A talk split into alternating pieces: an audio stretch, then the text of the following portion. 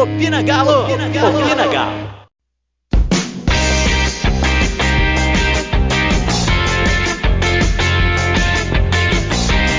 Não foi dessa vez que a gente conseguiu a vitória fora de casa, mas a cabeça já tem que estar focada no jogo do final de semana contra o Goiás. Não dá tempo nem de sentir o impacto que já começa a correria de novo para conseguir mais pontos. Esse é o campeonato de pontos corridos. E para correr junto comigo hoje, eu trouxe duas pessoas muito especiais.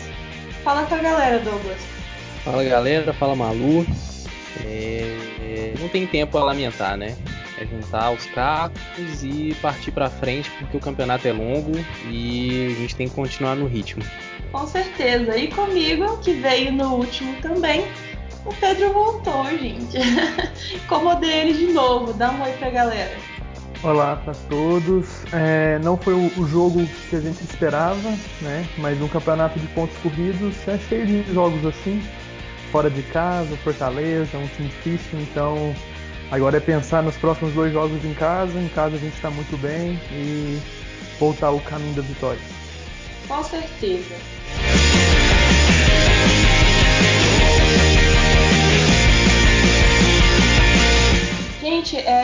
A gente não vai ficar chorando no leite derramado aqui, porque eu tenho certeza que quem assistiu um jogo viu um Atlético apático, é, abatido, triste, muito diferente do Atlético que a gente tem visto. E por isso eu tenho certeza que foi uma apresentação atípica, completamente atípica do time que o São Paulo montou. É, não foram só as ausências né, de Alonso, Franco e Savarino que a gente sentiu, mas no geral, mesmo os, jogadores considerados titulares tiveram uma apresentação muito abaixo. Eu vou só falar as estatísticas do jogo para poder reforçar né, o, o, que o São Paulismo continuou presente, apesar das peças não terem contribuído muito. Deixar os meninos falarem um pouquinho sobre as lições que a gente pode aprender sobre essa derrota, não sobre a derrota, porque não adianta ficar martelando nesse ponto. O Galo teve 69% de posse de bola, uma das mais altas, eu arrisco que a mais alta que a gente já falou aqui. Foram 15 finalizações, mas só 4 no gol. É, foram 8 escanteios, 2 impedimentos, 19 faltas cometidas, mais do que o dobro do Fortaleza.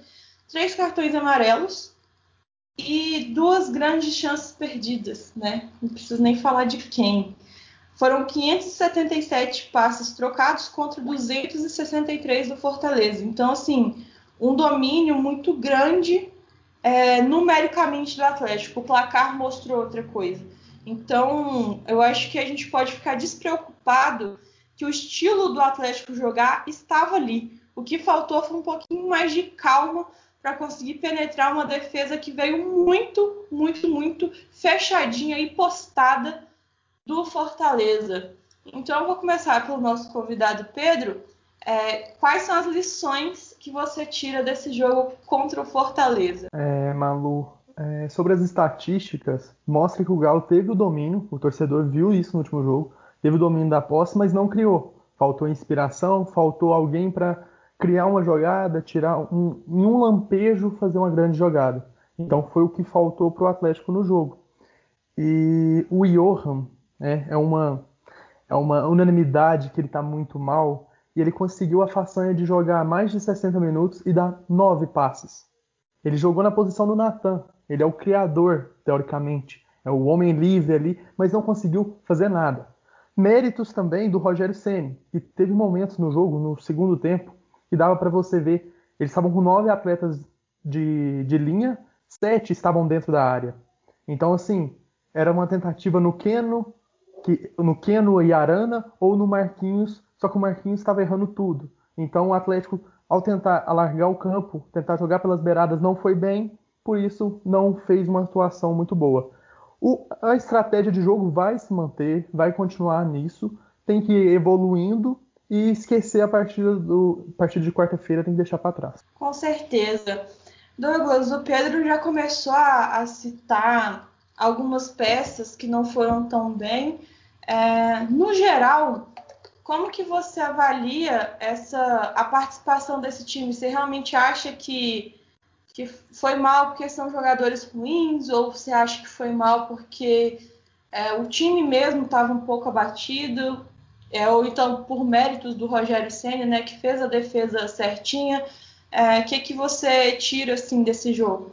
Olha, Malu, eu acho que foi um desempenho ruim né? Claro que teve alguns jogadores assim que foram mais abaixo do que o restante do time, mas assim, o time todo em si ele não foi bem na quarta-feira, né? Foi um time assim que nem de longe lembrou as boas atuações que vinham tendo nas últimas rodadas, diferente dos jogos, né, contra Botafogo, Inter e Santos, é, é, o time perdeu e, e, não, e não foi bem, né, no, no, de um modo geral. Acho que vai muito da questão assim das ausências que o Galo teve, né? Você estava sem o Júnior Alonso, sem o Savarino, sem o Alan Franco, sem o Natan, aí já são quatro jogadores, quase que metade dos do, do, do jogadores de linha que são constantemente titulares. Então, é, é, é, na tentativa ali de conseguir corrigir a ausência, de consertar a, é, a ausência desses jogadores com uma escalação diferente, é, o time acabou não, não se saindo tão bem. É, assim, é bom ter um treinador que ousa, que tenta algo diferente, que sempre busca manter o nível de excelência do time e, e busca sempre inovar, não se perder, é, não ficar só preso a um padrão, mas é preciso dizer também quando não funciona, né? E quarta-feira o que o São Paulo é, é, tentou armar acabou não dando certo. E aí a gente viu isso no jogo. O time não, não conseguiu render, claro que teve controle de questão de porcentagem de posse de bola, maioria dos passes e tudo mais, mas isso não se refletiu numa boa atuação. Sim, concordo com o que vocês disseram. E só para acalmar um pouquinho a, a, torcida sobre a questão do Sampaoli, né, ter dado uma de professor Pardal, não foi muito bem assim. É, o time tinha já três desfalques garantidos. O Natan viajou e na hora de treinar é, era um risco muito grande, né? O DM falou que era um risco muito grande colocar ele para jogar porque ele estava sentindo um pouquinho ainda a coxa, então era muito arriscado colocar ele para jogar. Acabou sendo cortado no dia do jogo, então o que era três já foram quatro desfalques.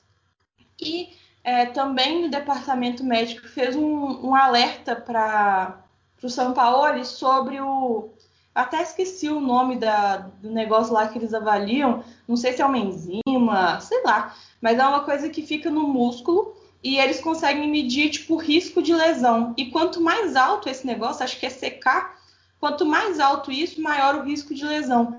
E o nível do Guga e do Rabelo estavam muito altos. Então, o Sampaoli optou por não entrar com os dois, né? Teve que colocar o Mariano e o Bueno emergencialmente não eram jogadores que estavam cotados para entrar, né? Porque o, os reservas imediatos seriam o Rabelo, que tem jogado mais jogos, e o Guga, que não tinha motivo nenhum para sair do time. E o motivo foi mesmo questão física, não foi escolha do São Paulo. Ele foi para jogar com três desfalques, acabou tendo seis. E nisso aí já foi metade do time, né? A gente viu tanto que o time sentiu com mais da metade de desfalque. A apresentação, como eu disse, foi abaixo. E o que eu espero agora é que esses jogadores que ficaram de fora contra o Fortaleza possam entrar pelo menos contra o, o Goiás, que é o nosso próximo compromisso. É, vocês querem acrescentar mais alguma coisa sobre esse jogo ou a gente já pode passar para frente? Por mim, pode passar para frente. O que passou, é... passou. Vamos, vamos seguir em frente. Vamos, vamos falar do próximo jogo, que a expectativa é boa e a gente vai recuperar esse momento. Com certeza. E falando em recuperar, o Alan deu uma coletiva essa semana, né, assim que eles chegaram na, na cidade do Galo, e ele disse a seguinte frase: A equipe do Fortaleza estava muito bem montada para se defender. É, pegou a gente um dia ruim, um dia onde as coisas não estavam acontecendo. Todos estão bem treinados foi um dia atípico e para amanhã, né, no caso para sábado, no dia do jogo, estaremos inteiros para fazer o nosso papel. Então, o, a coletiva do Alan foi muito boa nesse sentido, né? O Alan, que é uma das principais peças desse time, apesar de ter ficado de fora, porque o, meio ali tem sido o Jair, o Franco e o, o Natan, eu acho que é uma das posições mais disputadas e bem disputadas, né? é, sem o, o Natan, ou sem o Franco, ou sem o Jair, o Alan consegue trabalhar ali naquela posição. E, e ele falar que dia era um dia ruim e que todos estavam bem treinados, pelo menos para mim, dá uma tranquilidade muito grande de saber que o trabalho está acontecendo, está sendo feito. E para você, Pedro? Então, como você falou, a posição Alan e Jair é a mais é a mais bem disputada no elenco. Eu acho que são dois jogadores capacitados e ainda está faltando. Acho que no, no, jogo contra o Fortaleza nenhum dos dois foram destaques que eles ainda não não se encaixaram juntos. E é um trabalho que o São Paulo vai ter que desenvolver com os dois, porque são dois grandes jogadores. É, agora, sobre o, o, que o Alan falou, a entrevista dele foi muito boa e, assim, o Galo treinou bem, o Galo foi, mas não atuou. Gente, um campeonato de 38 rodadas não são feitas por 38 exibições. Não tem como. Há de, tem que ter uma regularidade. O Atlético ainda está falhando em jogos fora de casa. As quatro derrotas fora, foram fora de casa. Mas ainda é líder. Tem dois pontos de diferença para o Inter, que tem um jogo a mais. Tem três pontos para o Flamengo, que tem a mesma quantidade de jogos. Então, assim, tem que haver regularidade e tem que pegar pontos negativos da última partida, trazer para os próximos jogos, para o próximo confronto contra um, um grande técnico como o Rogério Ceni e ir acrescentando coisas que o time vai evoluir. Né? Não é terra arrasada. Ah, o professor Pardal, como muitos que queriam criticar a escalação do São Paulo, o professor Pardal é, vai ser assim, a gente vai perder tudo. Calma, gente, calma. O campeonato é longo, ainda tem muita coisa para acontecer. E aí, Douglas, concorda ou não concorda com o Alan? Olha, concordo demais. É, acho que assim, questão que o Pedro falou é, é, é, interessante. Acho que assim, a torcida precisa ter muita calma, porque num campeonato de 38 rodadas, ainda mais num campeonato como o Campeonato Brasileiro, você não vai ter um time fazendo uma campanha tipo o Bayern de Munique na Bundesliga. Né? Que o Campeonato Brasileiro ele é muito mais equilibrado, você vai ter jogos muito mais difíceis. E oscilar, assim, pelo fato assim, o time do Galo ainda é um time que está sendo formado, né? Já tem uma ideia de jogo, jogadores assimilam as ideias do, do, do, do Sampaoli, mas é um time que ainda está se formando, é um time que ainda não chegou no, no, no, seu auge. Então, assim, a oscilação ainda vai acontecer, vai ter um jogo, vai acontecer um jogo ou outro que o time não vai jogar bem, não vai corresponder ao tipo de expectativa que se cria, mas é, é, não é não é para se criar um desespero, né? Acho que assim a fala do Alan diz muito isso, né? Me chamou a atenção o fato dele é, é, reconhecer os méritos do adversário, né? Falar assim, não só da questão assim, do time não ter jogado bem, mas é, é, aliado a isso você ter um time que tinha uma defesa muito sólida na partida. Então, assim, é, é bom você ter jogadores com essa consciência de olhar, de saber olhar o todo, né? De não querer somente falar assim, ah, nós não fomos bem e tudo. Não, é preciso também é, é saber olhar o, o, que o adversário fez de certo, né? Isso foi, isso é algo que, que me chamou muito a atenção. Acho que isso mostra assim como o jogador ele tá ligado na partida, tá ligado no que aconteceu na partida, tá ligado é, diante disso do que, que ele pode, do que, que o time pode melhorar de, uma, de maneira conjunta. Então, assim, é, é, não só no, no, no, que o time faz em campo, mas assim, as entrevistas fora de campo me chamam muito atenção pro tipo de conhecimento que o time tá tendo, né? Tá, tá conseguindo assimilar. Com certeza. E antes de falar sobre o, o jogo contra o Goiás, que vai acontecer no sábado, neste sábado, é, vamos falar um pouquinho sobre quem está voltando para o Galo. Que, né, tem muito tempo que a gente fala de. que a gente não fala de idas e vindas. Até. Até deu saudade, né? Depois de passar quase três meses falando todo episódio de quem está saindo, de quem está ficando. É, e falar um pouquinho sobre a Arena MRV também. É, sobre as idas e vindas. Quem volta, na verdade, é o volante Zé Wellison. Ele tinha ido para o Santos com um acordo é, envolvendo o Everson, né? O goleiro Everson. Então, eu tinha na minha cabeça que era como se fosse uma contrapartida, né? A gente pega o Everson, vocês ficam com o Zé Wellison. Era uma coisa contratual. Mas aparentemente era um acordo verbal. E como o presidente do Santos, o José Carlos Pérez, foi afastado, o novo presidente, que é o Orlando Rolo, ele descartou o volante, né? É, não tem nem como, não precisa nem explicar porquê. E o Zé Ellison, então, a tendência é que ele volte para o Galo e que o Galo tente arrumar outro clube para ele novamente, né? Ou pode aproveitar ele também. Aproveita ou não aproveita, Douglas? Pelo amor de Deus, não. Tá doido. E aí, Pedro? Vamos usar o Zé Wellison? Tá precisando de meia. Precisando de meia mesmo. Tem que ir ao mercado, comprar, né? Às vezes trazer uma oportunidade de mercado. Mas o Zé Wellison, não. Todo respeito à pessoa Zé Wellison, né? Não estou julgando isso. Mas o futebol dele fica quem. Tanto que o Santos, um time bem mais limitado que o Atlético, um time que está sem dinheiro para contratações, não quis. É, o Zé Wellison ia de graça em contrapartida à negociação do Everson, o Santos negou. Pra gente ver o que fi... o... quem contratou o Zé Wellison, meu Deus, o que fizeram. É o legado, o legado que fica. Então, é, foram assim, mais de 30 jogadores que a gente emprestou, que a gente é, é, vendeu assim, mandou para outro time empréstimo com obrigatoriedade né, de compra. E o, Zé Alisson era um deles, agora ele volta. Eu também acredito que a tendência é que ele não seja utilizado. Eu acho que para o perfil de volantes que a gente tem no time hoje, ele tem que comer muito feijão para poder ficar no mesmo nível.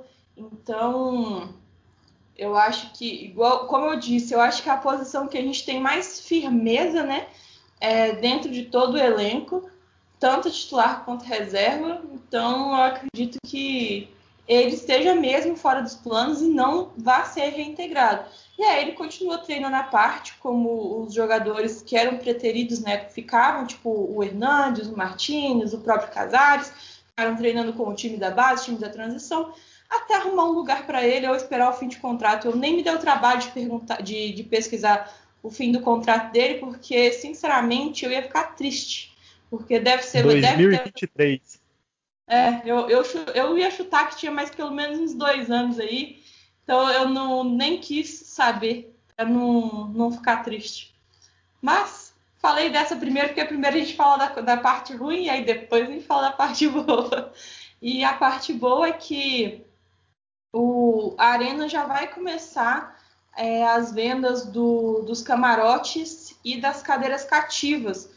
É, começa agora no dia 16 de outubro. É, se eu tivesse essa grana, eu ia estar na fila de comprar. É, a informação que a gente tem é que tem muita, muita gente já procurando, tanto para camarotes quanto para cadeira cativa.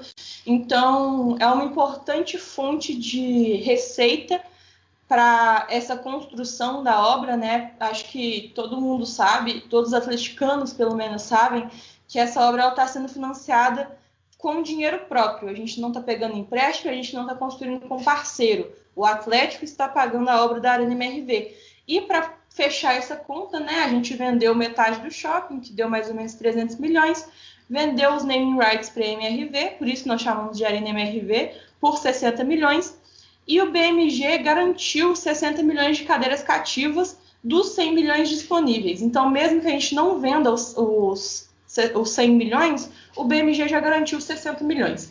Mas eu acredito que isso aí, mesmo sendo caro, tem atleticano rico também, né? Eu não faço parte dessa elite dos atleticanos, mas conheço gente que faz e, e que está animada para comprar essa cadeira aí.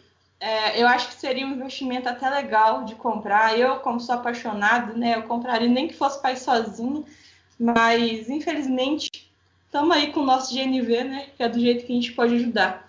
Então, são um pouco mais de 4 mil é, cadeiras cativas. O preço varia entre 29 e 39 mil reais e pode ser pago à vista ou com tipo um consórcio da, da BMG parcelado em, em dois anos, três anos, não sei.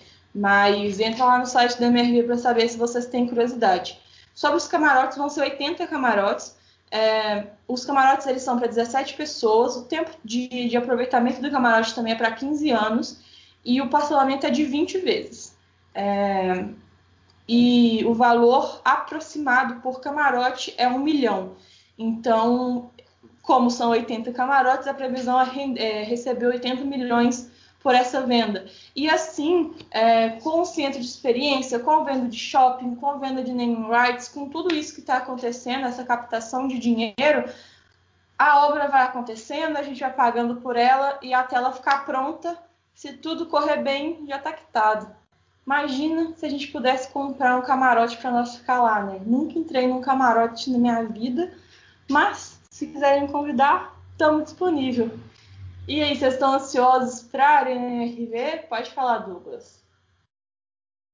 Bastante. Acho que assim, cada novidade que surge, cada nova notícia assim aumenta a, a expectativa da gente ver tudo pronto, né? Da gente ver tudo aquilo realmente assim, de fato acontecendo.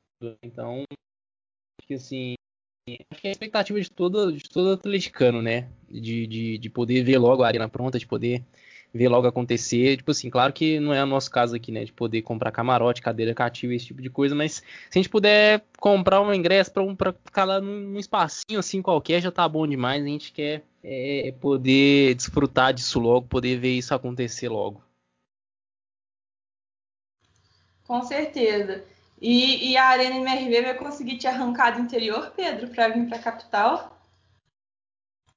Nossa, é o projeto para 2022. Já, já é o objetivo é estar na Arena MRV. Na, na inauguração vai ser muito complicado, mas nos alguns dos primeiros jogos, é como o Douglas falou, é, chegando mais perto, vai chegando venda de cadeira cativa já, o sonho vai se tornando realidade. Você vai vendo fotos da obra, vídeos e o centro de experiência agora que ficou muito, muito interessante é, vai dando aquele, aquele sentimento que vai ficar pronto. É meio inacreditável a gente pensar que a gente vai ter a nossa casa preto e branco, como a gente sempre quis, e o sonho está se tornando realidade, e isso é muito bom, isso é prazeroso. E sobre sair do interior para ir, eu tenho certeza que a minha cidade vai comparecer em peso em BH quando sair, o, quando sair a Arena MRV, eu garanto.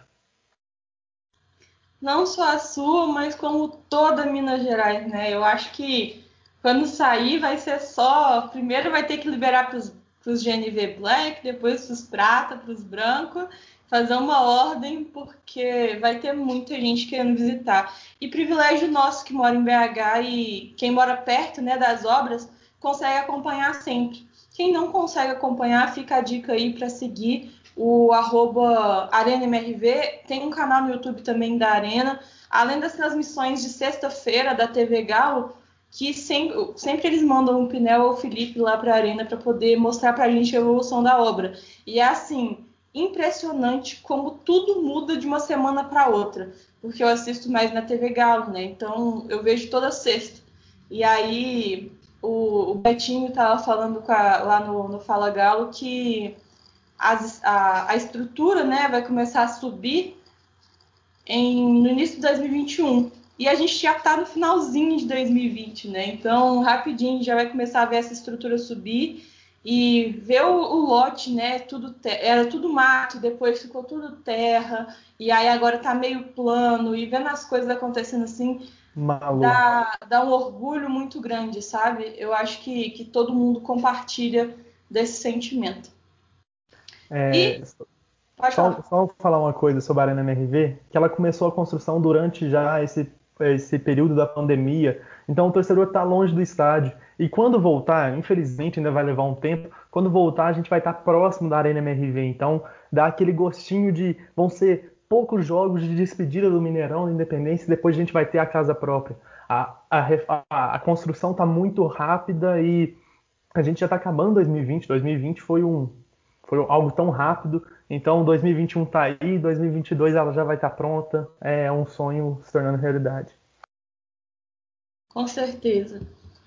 E falando em, em orgulho, o Galo lançou hoje uma campanha muito legal é, para o Dia das Crianças, né? Geralmente o, o Atlético opta pelo Outubro Rosa, que é a prevenção do câncer de mama, e dessa vez ele foi para um outro lado, que é ao lado das crianças, né? Que o Dia das Crianças é comemorado nacionalmente no dia 12 de outubro.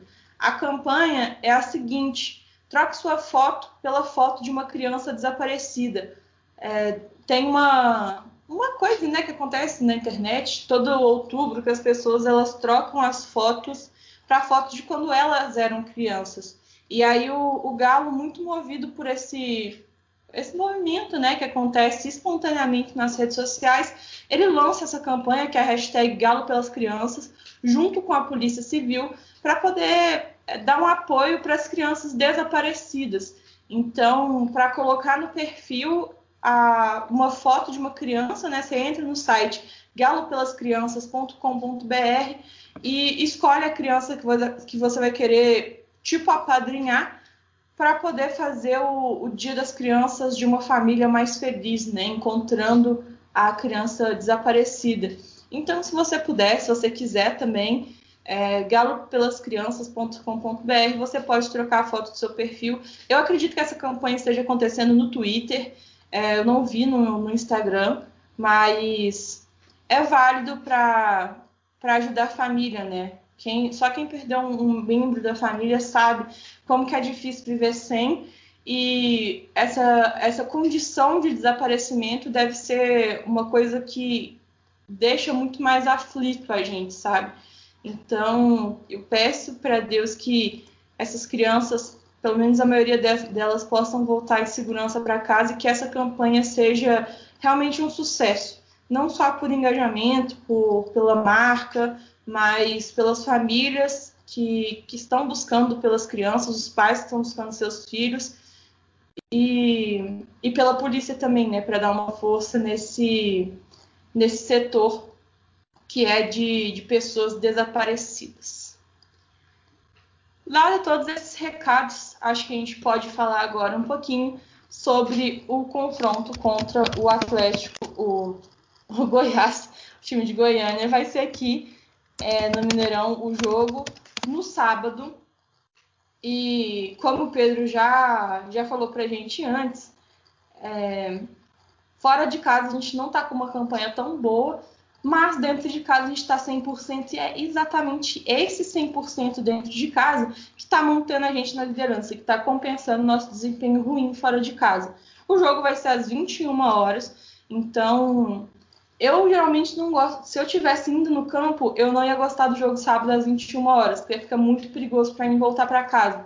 Mas como eu estou em casa, eu gosto desse horário, dá para fazer um, um petisco, tomar uma cervejinha para quem gosta. Então é um, um baita de um programa de sábado à noite. É, o, o Galo vai ter os, os desfalques que, que já tinha no, contra o Fortaleza. A gente vai com certeza sem Alonso, Franco e Savarino, que estão servindo a seleção. E a expectativa é sobre a volta do Natan e do Guga, que saíram, e do Rabelo, né, que ficaram de fora porque estavam com essa, essa, esse problema muscular. E aí, Douglas, qual que é a expectativa para a partida contra o Goiás? A expectativa é de ver o time mantendo 100% em casa, que é muito importante. É, é ver o time melhorar com, com, relação ao último jogo e assim esperar para ver o que o São Paulo vai vai arrumar na escalação, né? Ele que é, é, é, é, um, cara, é um cara legal de você ver treinando. É mais legal ainda quando é, do, quando é o seu time. Né, que você vê que é um cara que, que, que gosta do que faz, que foge da, do, do, do, padrão, sempre buscando ali fazer algo assim que faça com que o time jogue com excelência. Então, assim, é, é, a expectativa acima de tudo é pela, pela vitória com o time jogando bem. Né? Apesar que é, mesmo, mesmo o Goiás aí sendo um adversário frágil, né, pela campanha que vem fazendo no Campeonato Brasileiro, é provável que venha um pouco mais fechado e tudo, mas é, tente né, é, provocar alguma dificuldade, principalmente assim de, de, de, impedir com que o time do Galo consiga achar espaço para conseguir finalizar, chegar na cara do gol. Mas acredito que o São Paulo, estudioso como ele é, né, entendedor do futebol como ele é, ele vai, ele vai conseguir armar o time assim de uma maneira muito melhor do que foi quarta-feira. E com isso acredito que vão vir os três pontos para a gente mais uma vez.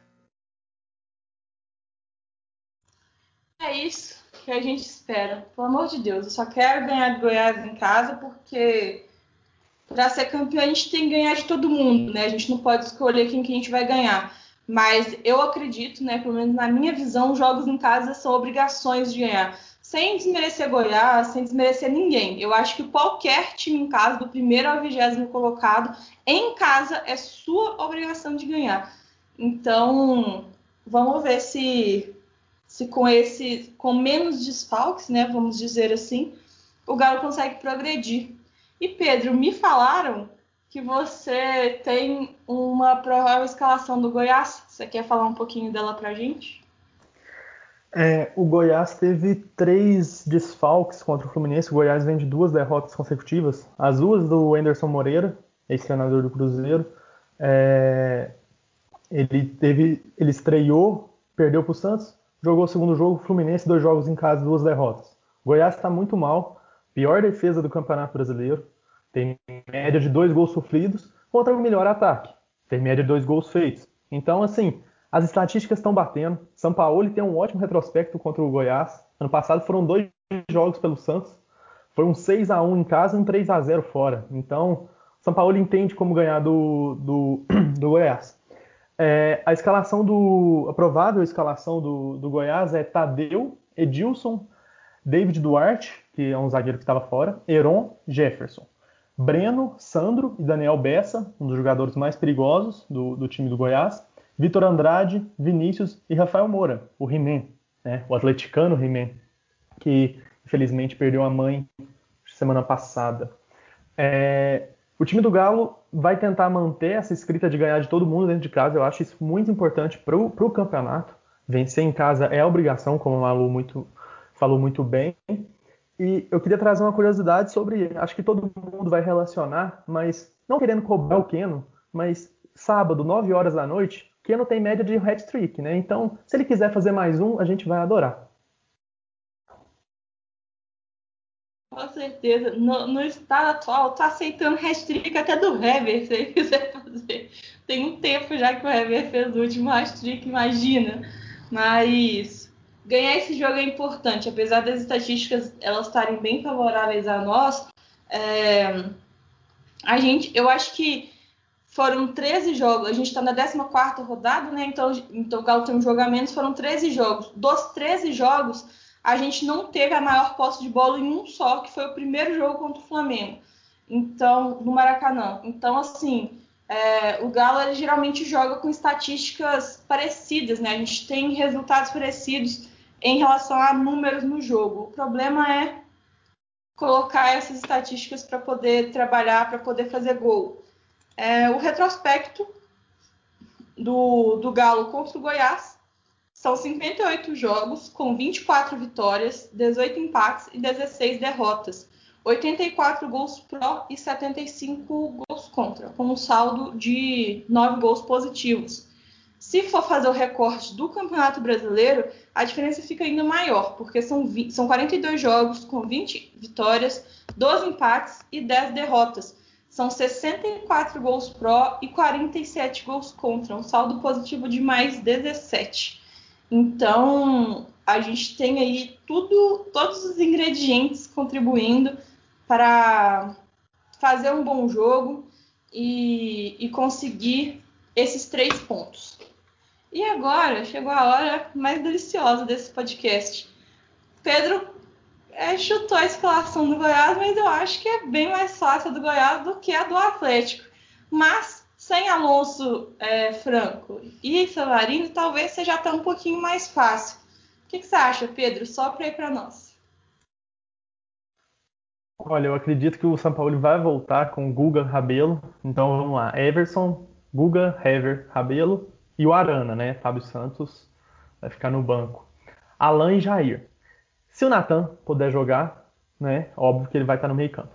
Caso o Natan não jogue, ele não, eu acho que ele não vai voltar com o, com o Johan. Eu acredito se o Nathan não jogar, ele vai com quatro atacantes.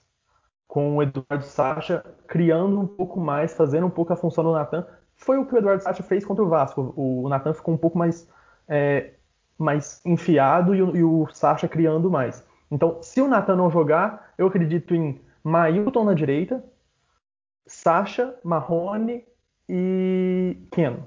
Agora, se o Natan jogar, eu acho que o Marrone joga e o Mailton fica no banco.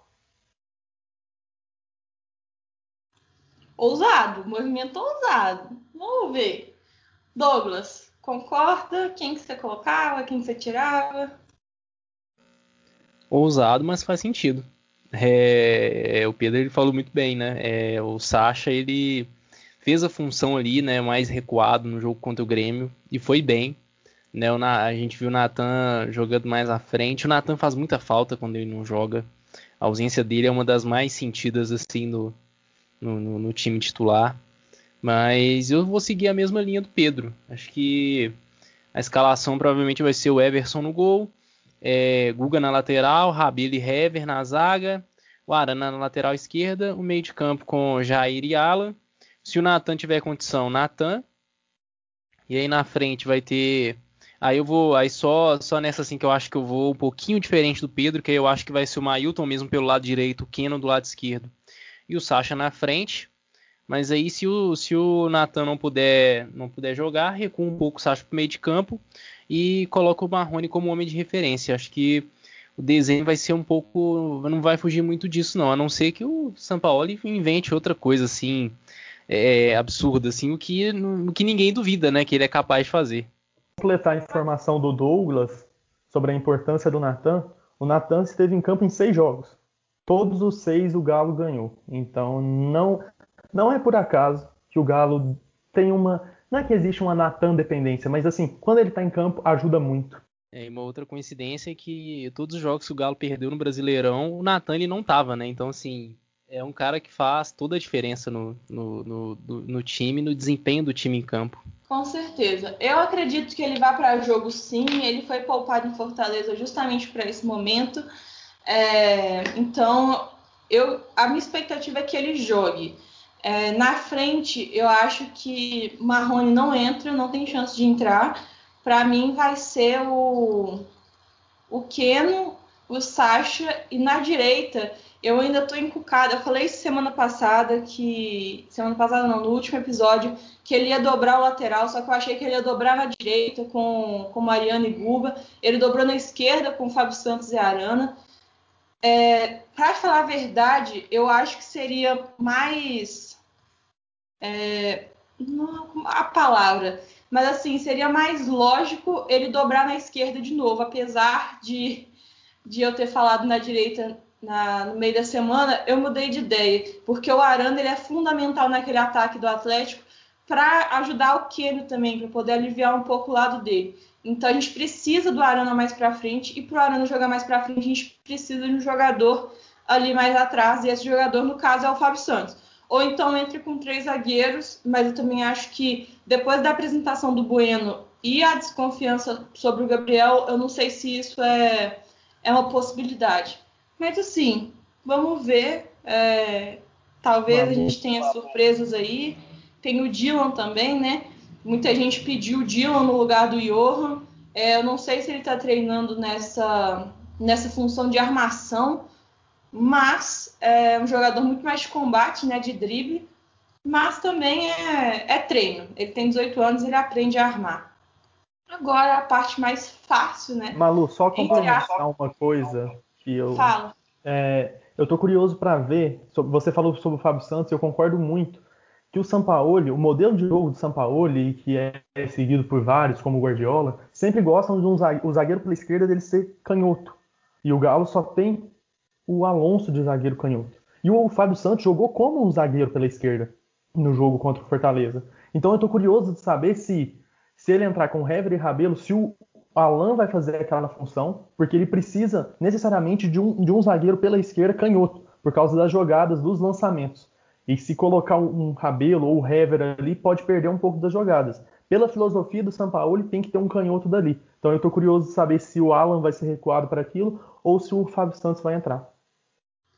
Isso aí. O, o Alan recuado não deu muito certo, né? Eu acho que o time desandou um pouco mais depois que o Fábio Santos saiu. Não dando mérito da organização do time para o Fábio Santos, mas a gente perdeu um jogador do meio que é o Alan. Então aquele deslocamento, pelo menos para mim, não fez sentido. Se o Natan jogar, é outra história, porque aí o Natan organiza o meio sem precisar do Alan e o Alan pode fazer essa saída de bola é, canhota. Então, acho que tudo vai depender muito se o nosso camisa 23 entra ou não, né? Nosso famigerado pescador. Então, agora dito isso, vai falar placar com o Natan e sem Natan ou vou falar um placar só, Douglas? Eu vou falar um placar só. Ainda sigo na minha sina de não ter acertado nenhum placar. Né? Contra o Vasco eu passei, eu passei bem perto. Faltou um gol só para conseguir acertar o placar. Mas eu vou de 3 a 0 pro Galo. Ousado, ousado. Pedro, seu palpite. Eu também errei da última vez, passei longe, mas dessa vez eu vou usar também 4 a 1 para o Galo, porque o Galo está sofrendo gol. Não querendo criticar o Everson, não criar aquela disputinha entre Rafael e, e Everson, mas desde que o Everson é titular, ele sofreu gol, acho que em todos os jogos, se eu não me engano. E, então eu acho que vai ficar 4 a 1 para o Galo. É, no último jogo eu acertei, né, pro lado errado. Eu falei 2 a 1 o jogo ficou 2 a 1 infelizmente não foi para o Atlético, né? Eu sempre aposto a favor do Galo, porque, né, não tô fazendo podcast para falar mal do meu time. É, eu acho que vai ficar 3 a 1 Vamos de 3. Se o Natan não jogar, nós vamos tudo errar esses placar. Mas se ele jogar, a gente tem grande chance de acertar. E é, agora que a gente deu as nossas opiniões, daqui a pouquinho a gente vai lá na Betsul dar o nosso palpite também. A Betsul é parceira da Vamos Galo, do Opina Galo. Então, se você quiser fazer o cadastro, tá no nosso link, tá no link da Vamos Galo também, para você entrar lá e você ganhar um bônus de 100% do valor que você colocar lá em até 48 horas feitas do seu cadastro. É, para ganhar esse bônus, basta entrar no nosso link que o cupom é gerado automaticamente na sua conta. É, pra, lembrando que é só para cadastros novos e lá na plataforma você pode apostar no Galo, você pode apostar na Eiffel, você pode apostar em outras ligas também de futebol. Então é uma, um plano de apostas bem legal que a, que a BetSul tem para quem gosta desse tipo de modalidade também, né? Sofrer com o Galo em campo e nas apostas. Fora isso, vocês têm mais alguma coisa para acrescentar, meninos?